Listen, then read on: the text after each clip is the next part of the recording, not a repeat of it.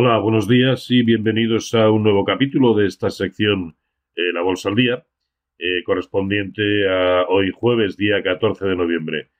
Antes, eh, permítanme que mm, les sugiera visiten nuestra nueva página web, www.robertomoro.com, en la que, aparte de un, detalles sobre los servicios que ofrecemos, podrán encontrar una nueva sección, una sección de consultoría, que además comienza hoy, precisamente, en la que todos los martes y jueves iré contestando a todas las preguntas, las dudas que tengan aquellos que se suscriban al, servicio. Em, bueno, consulten las, las, condiciones y demás, eh, porque creo que puede ser de, interés para, mucha gente. Em, bueno, sin más, comenzamos. Hoy vamos a hablar del IBEX y lo vamos a hacer por dentro. Eh, un índice que sin duda es el más deteriorado de, Europa.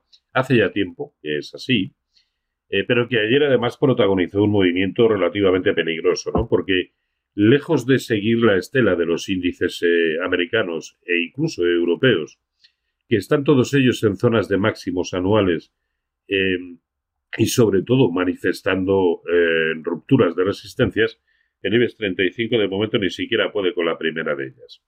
Eh, ya no con los 9.600, sino con esta zona de los 9.500, 9.520, que de momento están suponiendo un auténtico freno eh, para, el, para, para el índice. Pero insisto, lejos de tratar de protagonizar ese movimiento, lo que nos deja de momento es un hueco que en la medida en que siga eh, vigente va a seguir probablemente dando continuidad a un escenario correctivo y peligroso también por el hecho de que ha perdido la zona de los 9.200, que era una zona interesante de soporte, al menos a corto plazo. Vamos a ver cómo, cómo es la jornada de hoy, eh, por ver si confirma o no por debajo de este nivel. Y de momento parece que se quiere estar aguantando en lo que es la tangencia con la media móvil de 200 sesiones. Pero como saben, la evolución de un índice tiene mucho que ver con la evolución de la gran mayoría de los pesos pesados de los títulos que componen precisamente ese índice. Y la verdad es que eh, el estudio detallado de ellos no nos lleva a conclusiones demasiado positivas. Eh, vamos a ver los pesos pesados, qué aspecto tienen. Este es el gráfico del BBVA.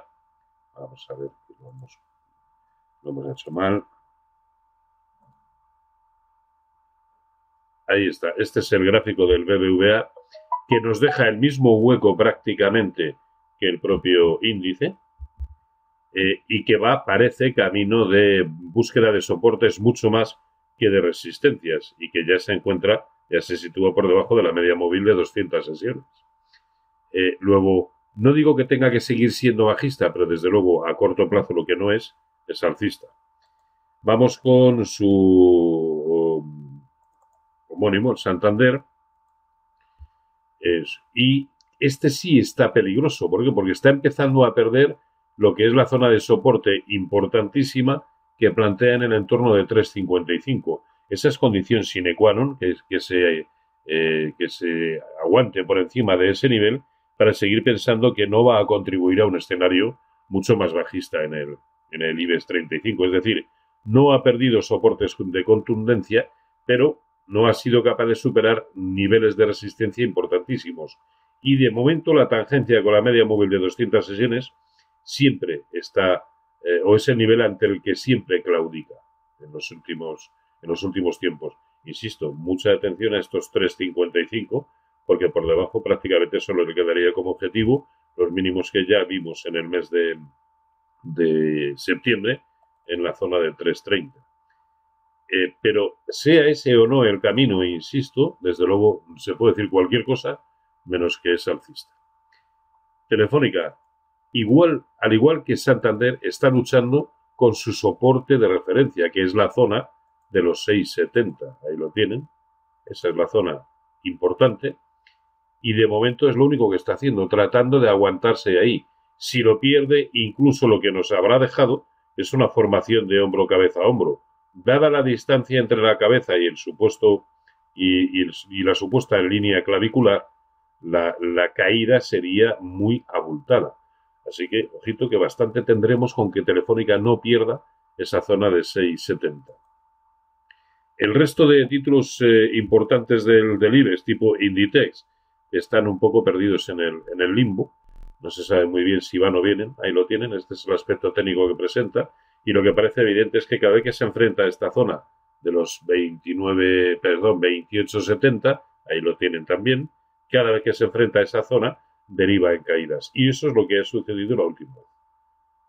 De hecho, la circunstancia de que se haya ido ya por debajo de los mínimos anteriores después de atacar la misma zona no es desde luego, no nos presenta un panorama eh, eh, bonito. Si bien es cierto que, insisto, a corto plazo está carente de, tendencia. Y por último, y dentro de los, de los grandes, Repsol. Repsol,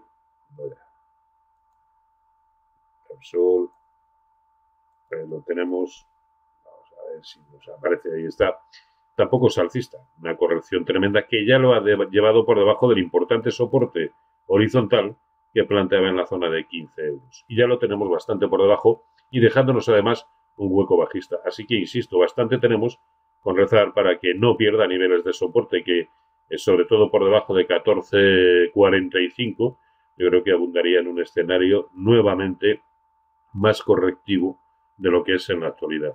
El único dentro de los grandes que parece estar aguantando el tirón es, pero esto sucede ya desde hace mucho tiempo, es Iberdrola. Y aún así, observe que en el corto, incluso ya medio plazo, empieza a manifestar una secuencia de máximos relativos decrecientes. Nada preocupante, nada peligroso, pero no desde luego como para pensar que a corto plazo pueda ir a buscar de nuevo sus máximos históricos o incluso superarlos. Luego, dentro de lo que son los pesos pesados dentro del IBEX 35 hay pocas sensaciones que nos lleven a pensar que el IBEX a corto plazo eh, pueda protagonizar movimientos muy alcistas. Así que creo que se impone la precaución el no añadir posiciones en el mercado español, estar muy pendiente de, los soportes que hemos mencionado y dado que tenemos otras alternativas, pues procurar estar en ellas, que al fin y al cabo están en desarrollo de tendencia, no es el caso de IBEX. ¿De acuerdo? Venga, pues eh, nada más, feliz negocio como siempre y un saludo.